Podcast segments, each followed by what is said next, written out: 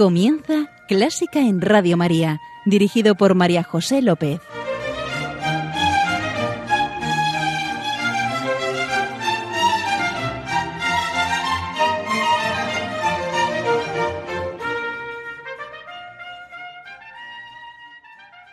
Bienvenidísimos a Clásica en Radio María, la música divina. Encomiendo este programa a la Virgen y va por ti, Señora.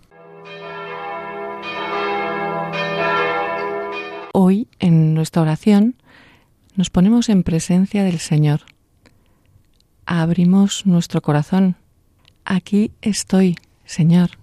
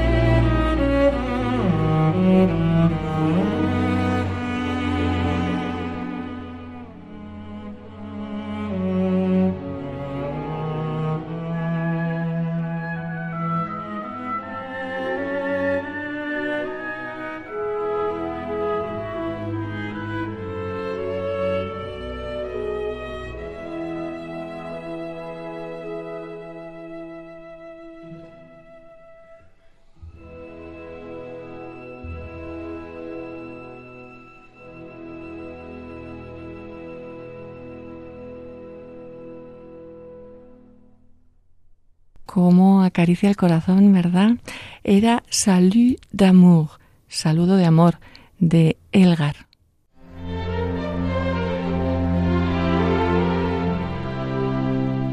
Y ya está con nosotros nuestro invitado de hoy, Juan Pablo Justo.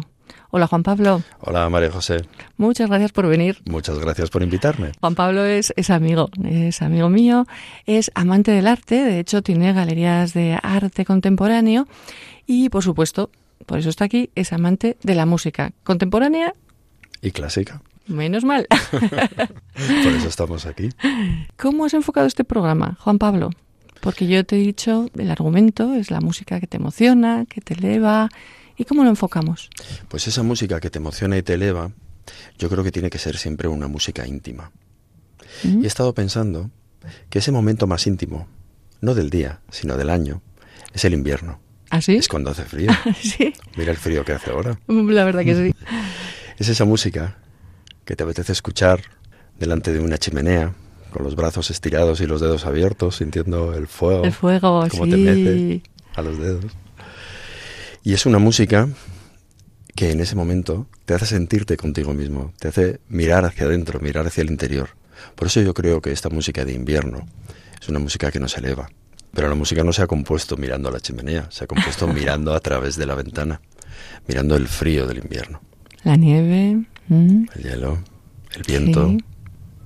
Ya te voy a enseñar los artistas, los autores que he elegido. Pues tengo mucha curiosidad. ¿Y tú también, querido oyente? Vamos allá. ¿Por dónde vamos a empezar? Por Finlandia. Uf, por el frío. Norte, frío, frío. Sibelius, Jan Sibelius. Mm, Jan Sibelius le tengo mucho cariño, porque la calle donde yo vivo está dedicada a él. Se llama Sibelius. Acabáramos, por eso has cogido lo del frío, Sibelius. No, ha sido después. Pero bueno. Eh, de Sibelius he elegido Finlandia. Finlandia es casi como el himno nacional de los finlandeses, porque recoge en la primera parte, que es la que me gustaría escuchar y que escucháramos, recoge el paisaje finlandés, el frío de Finlandia, los elementos.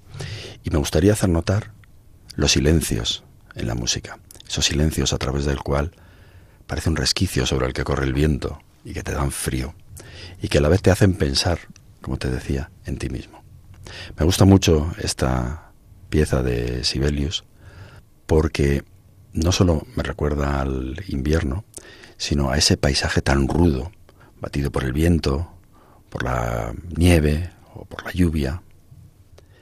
Y lo hace en contraste con la segunda parte de la misma pieza, que es el carácter de los finlandeses, que dulcifica esta primera parte, que dulcifica ese clima. Y Sibelius, como anécdota, era un empedernido fumador de puros. Tanto que había unas había unos puros en Finlandia, yo no sé si siguen ahora, no lo he encontrado en internet, que se llamaban Sibelius. Pero lo sí que hay, sí que hay un champán que se llama Sibelius. Ay, ese me gusta a mí. Podemos celebrarlo. Sí, sí, celebraremos. El Vamos, vamos a escuchar y luego celebramos.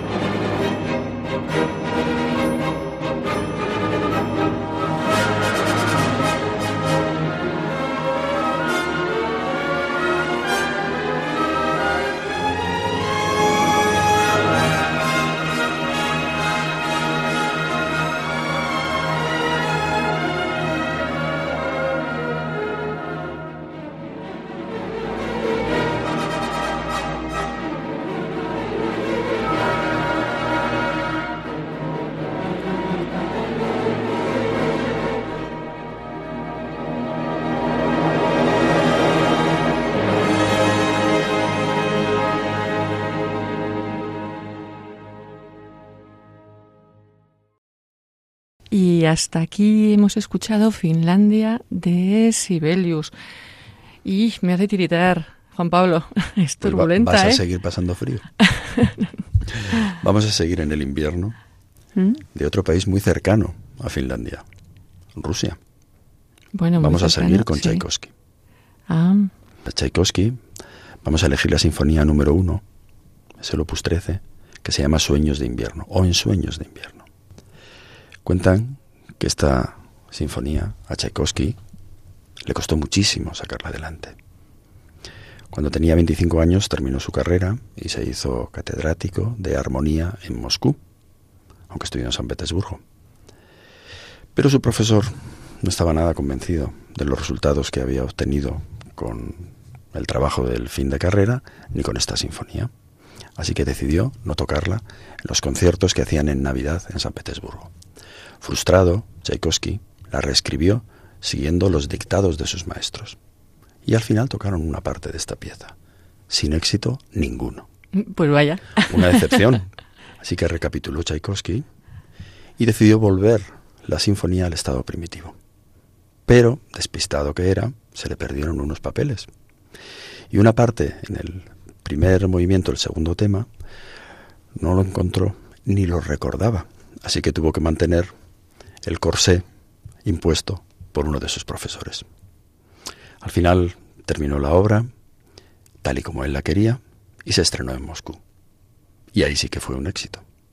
Sin embargo, no se volvió a representar hasta dentro de 15 años, y él la fue modificando, hasta la versión definitiva de 1883, que es la que vamos a escuchar ahora. O sea, que esto es la hora de una vida, vamos. A pesar de eso, era una de sus piezas favoritas.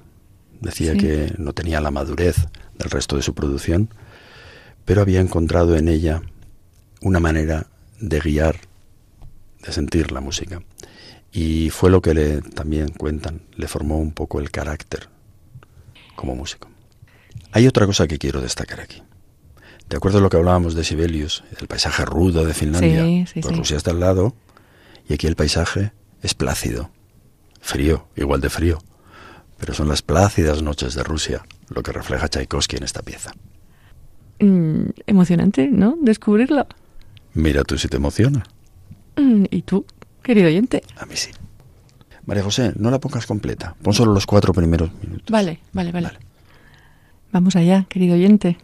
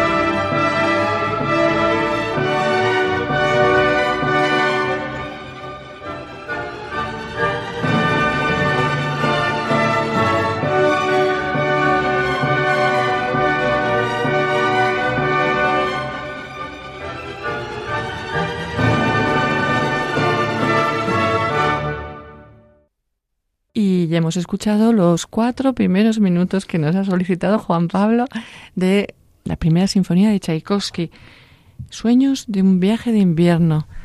¿Y por qué? ¿Aquí? ¿Hasta aquí? Es que a mí me parece que a partir de aquí se va derritiendo el hielo. Quizá no. Quizá no se derrite el hielo, pero a mí es la sensación que me da. Nada que ver con la primera, ¿verdad, querido oyente? Sí, misteriosa, emocionante. No sé, ¿dónde nos llevarás en este crudo invierno a continuación? A continuación vamos a hablar de Schubert. Franz Schubert. Es el viaje al invierno, el Winter Race. Y de él vamos a escuchar la primera pieza. Guten Nacht. Buenas noches. Guten Nacht es el paseo de un caminante que ha perdido su amor, que su amor le ha dejado. Es un paseo a través de un paisaje invernal, un paseo de reflexión, de reflexión por lo que ha ocurrido, de reflexión sobre ti mismo. Sí, fijaos, la, la letra empieza como un extraño llegué y como un extraño me marcho. Mayo me agasajó con ramos de flores, ahí se acuerda de, de, su amor. La doncella habló de amor, su madre incluso de matrimonio. Ahora el mundo rebosa tristeza, mi camino está cubierto de nieve. Bueno, cuántas cosas expresa Schubert, ¿verdad? Y, y la tristeza, la, un poquito la desolación. Eh, cuánta emoción y, y que, de qué forma tan simple. Y ya verás el ritmo, que es el ritmo de ese caminante. Ah, pues... A ver cómo reflexiona el caminante sobre su amor despechado. Y esta versión es del tenor Peter Schrader, que ya verás cómo suena a vinilo. Ya verás qué bonita. Me parece sublime. Caminamos, querido oyente.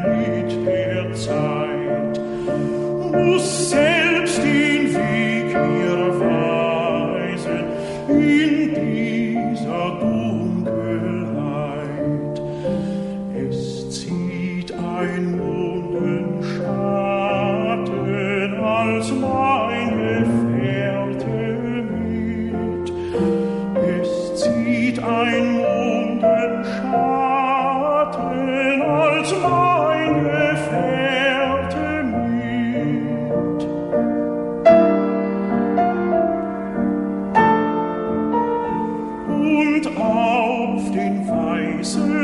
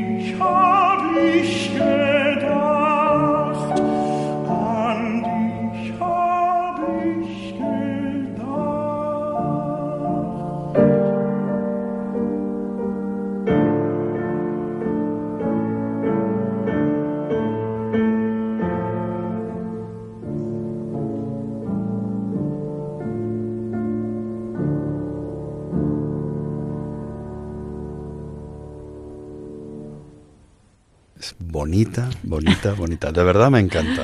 Ha sido un descubrimiento. Yo esta pieza no la conocía. Yo tampoco. Y yo creo que, mm, que creo que también habremos descubierto a más de un oyente. Fíjate, María José, que hay más versiones.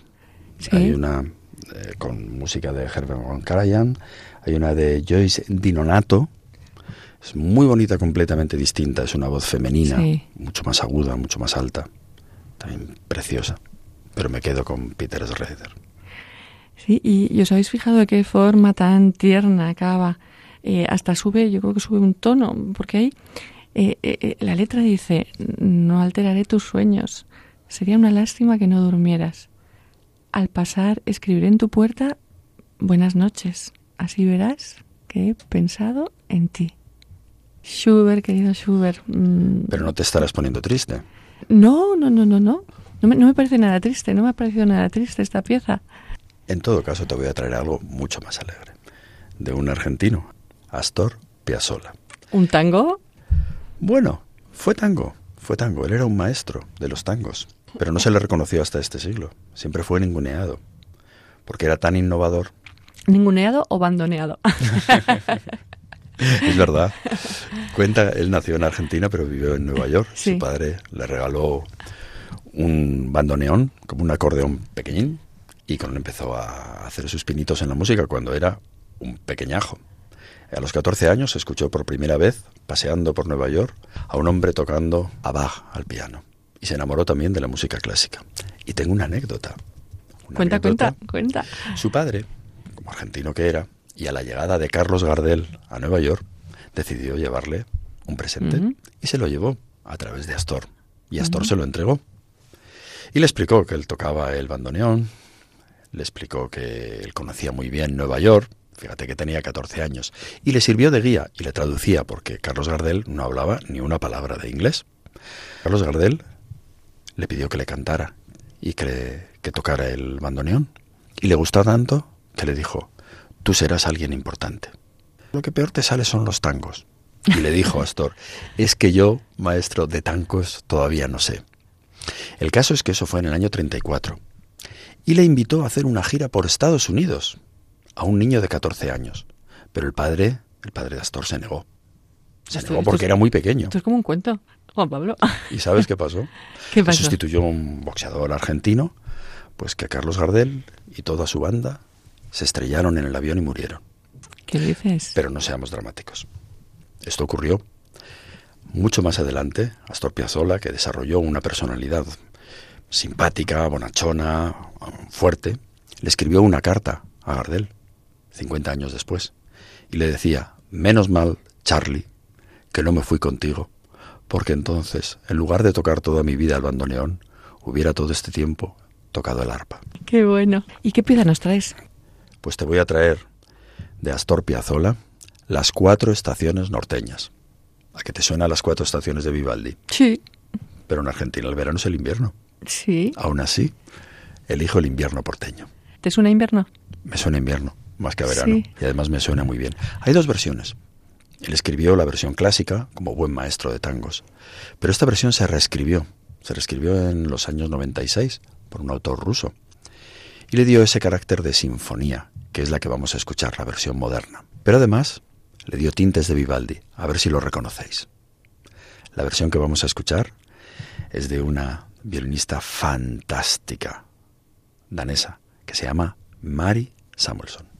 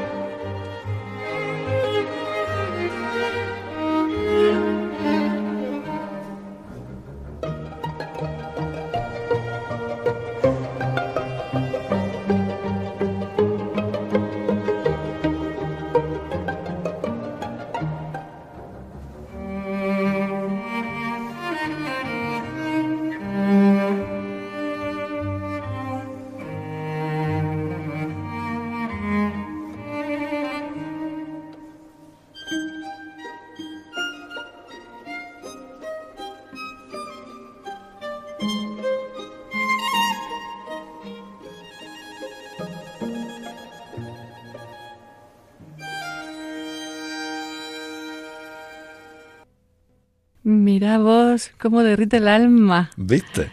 Sí, bueno, que, que tú decías que era alegre, pero a mí es que Piazzolla nunca me parece muy alegre, ¿no? Es más con fuerza, eso sí, pero es un poco melancólico, desgarra. Te diría Eh, aparte sí, aparte sí. En la pero- pieza anterior de Schubert es tan bonita esta pieza y luego está tan bien ejecutada, tan bien interpretada Sí. por, por Samuelson. Me parece maravillosa. Pero te recuerdo ¿Mm? esta pieza tenía esas notas de Vivaldi Sí. que nos falta. Nos falta el invierno. Ah, ah, El ah, invierno de Rápido, Vivaldi. rápido, rápido, rápido. Vamos a las cuatro estaciones. ¿Las Sí. has oído alguna vez? no, no, no, nunca. Pero a lo mejor no las has oído con los instrumentos originales de la época, de primeros del siglo XVIII. Vamos a escucharlo, vamos a imaginarnos cómo nos sonaba entonces. Bueno, vamos a imaginar cómo sonaba y, y- y el poema al que respondía el invierno.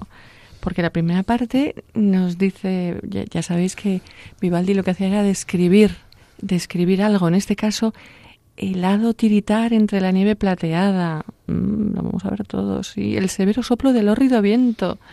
Correr batiendo los pies en todo momento. Y el soberbio castañetear de los dientes. ¡Uy, qué frío! Vamos allá.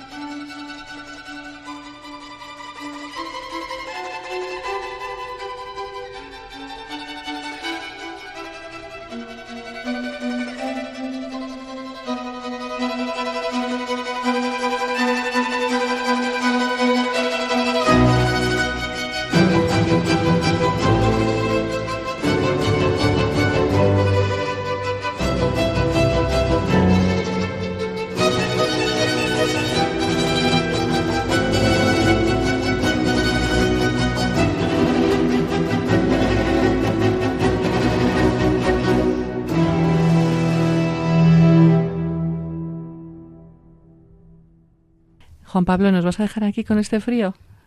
Vamos a entrar un poquito en calor. La chimenea ha estado funcionando todo el tiempo. Sí, yo creo que vamos al segundo movimiento, ¿no? al segundo movimiento que dice estar junto al fuego, tranquilos y contentos, mientras afuera la lluvia moja a ciento. y ya veréis la lluvia que está, ahí, el pizzicato ese que suena, pues eso es la lluvia.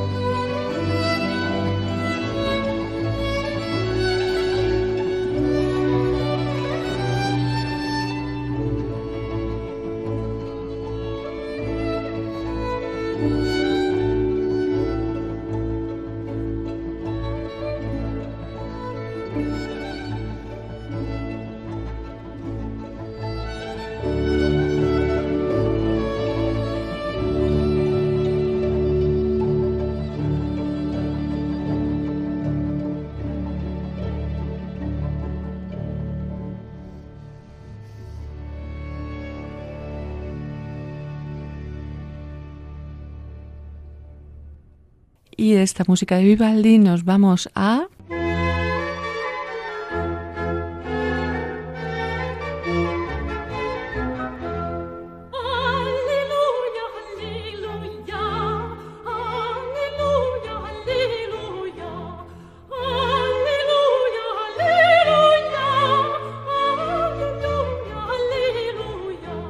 Nos vamos a Gaudísimo. Y Juan Pablo nos trae una pieza alegre. No eran tristes ninguna, pero esta es definitivamente alegre. Esta es, es conocida, el vals de los patinadores. Ay. Como a mí todos los valses que me gustan. A mí, yo creí que eran de Strauss. Sí. Yo pensé que esta pieza era de Strauss. ¿Y no? Y he leído que mucha gente le equivoca. No, no, no. Es de un francés, Emile, Emile Waldteufel. Pues vaya, alemán. vaya apellido francés. Pues realmente se lo cambió, porque era ¿Sí? de procedencia judía y Mm. por una ley de Napoleón obligaban a los judíos a cambiarse los apellidos y eligió este tan extraño, de Mm. pronunciar al menos. Querido oyente, mm, contémplate, nos contemplamos, deslizándonos, porque es que la música nos lleva a ello, deslizándonos, patinando sobre el hielo. Oye, es que yo me imagino plenamente.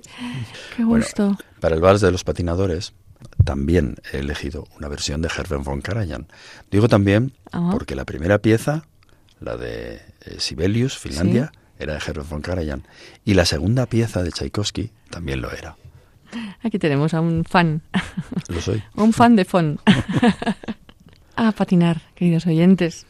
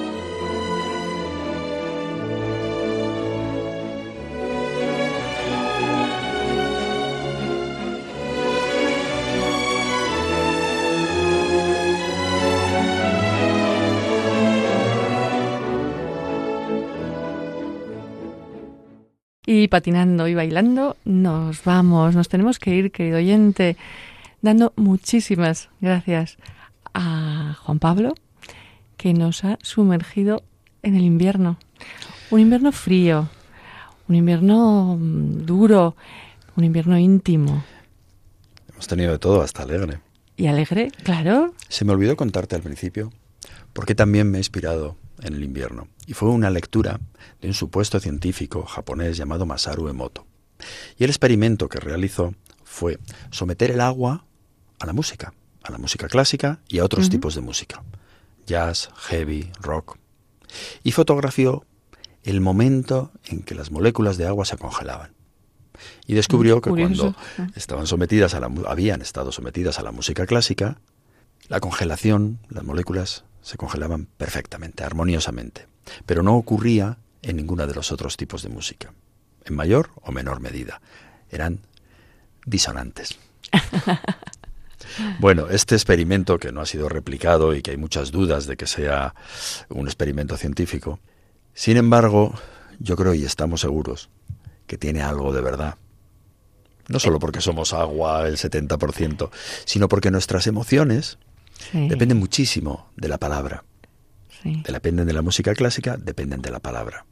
Cuando yo te insulto y te digo, qué fea eres, qué idiota, qué pala...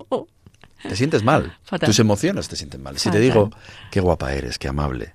Eh, de, tu, de, tu, boca siempre sale una palabra que nos halaga a todos. Te gusta y te hace sentir bien. O sea, inmediatamente. Luego tiene mucho que ver. Así que esa congelación del agua también me inspiró para pensar en el invierno y en las emociones derivadas de lo que nos ocurre en invierno. Pues Juan Pablo, Juan Pablo Justo, em, amante del arte, mm, tiene galerías de arte, amante de la música. Oye, Juan Pablo, ¿y tus hijos han, heredado el amor por el arte? Han heredado los dos amores, ¿Sí? por el arte y por la música. Ah, Les encanta. y, los tres desde pequeños escuchaban la misma música que su madre y yo escuchábamos a su edad. O sea, los Beatles, la ah. música de los 80, todo ese tipo de música, también la clásica. Y la escuchan, la escuchan y les gusta mucho. Qué bien. Muchísimas gracias por venir aquí y por reflejarnos también el invierno. Gracias por dejarme poner esta música. Gracias, señor. Gracias, señora. Querido oyente, muchas gracias por estar ahí. Ya sabes que puedes volver a escuchar este programa en el podcast de Clásica en Radio María y que estamos a tu disposición en clásica en Radio María 1 arroba radiomaria.es. Queda con Dios, queda con la Virgen, que nos guían y nos guardan. Y un beso muy fuerte. ¡Mua! ¿Y tú, Juan Pablo, qué, qué, qué les mandas? Pues un bolazo de nieve. Adiós.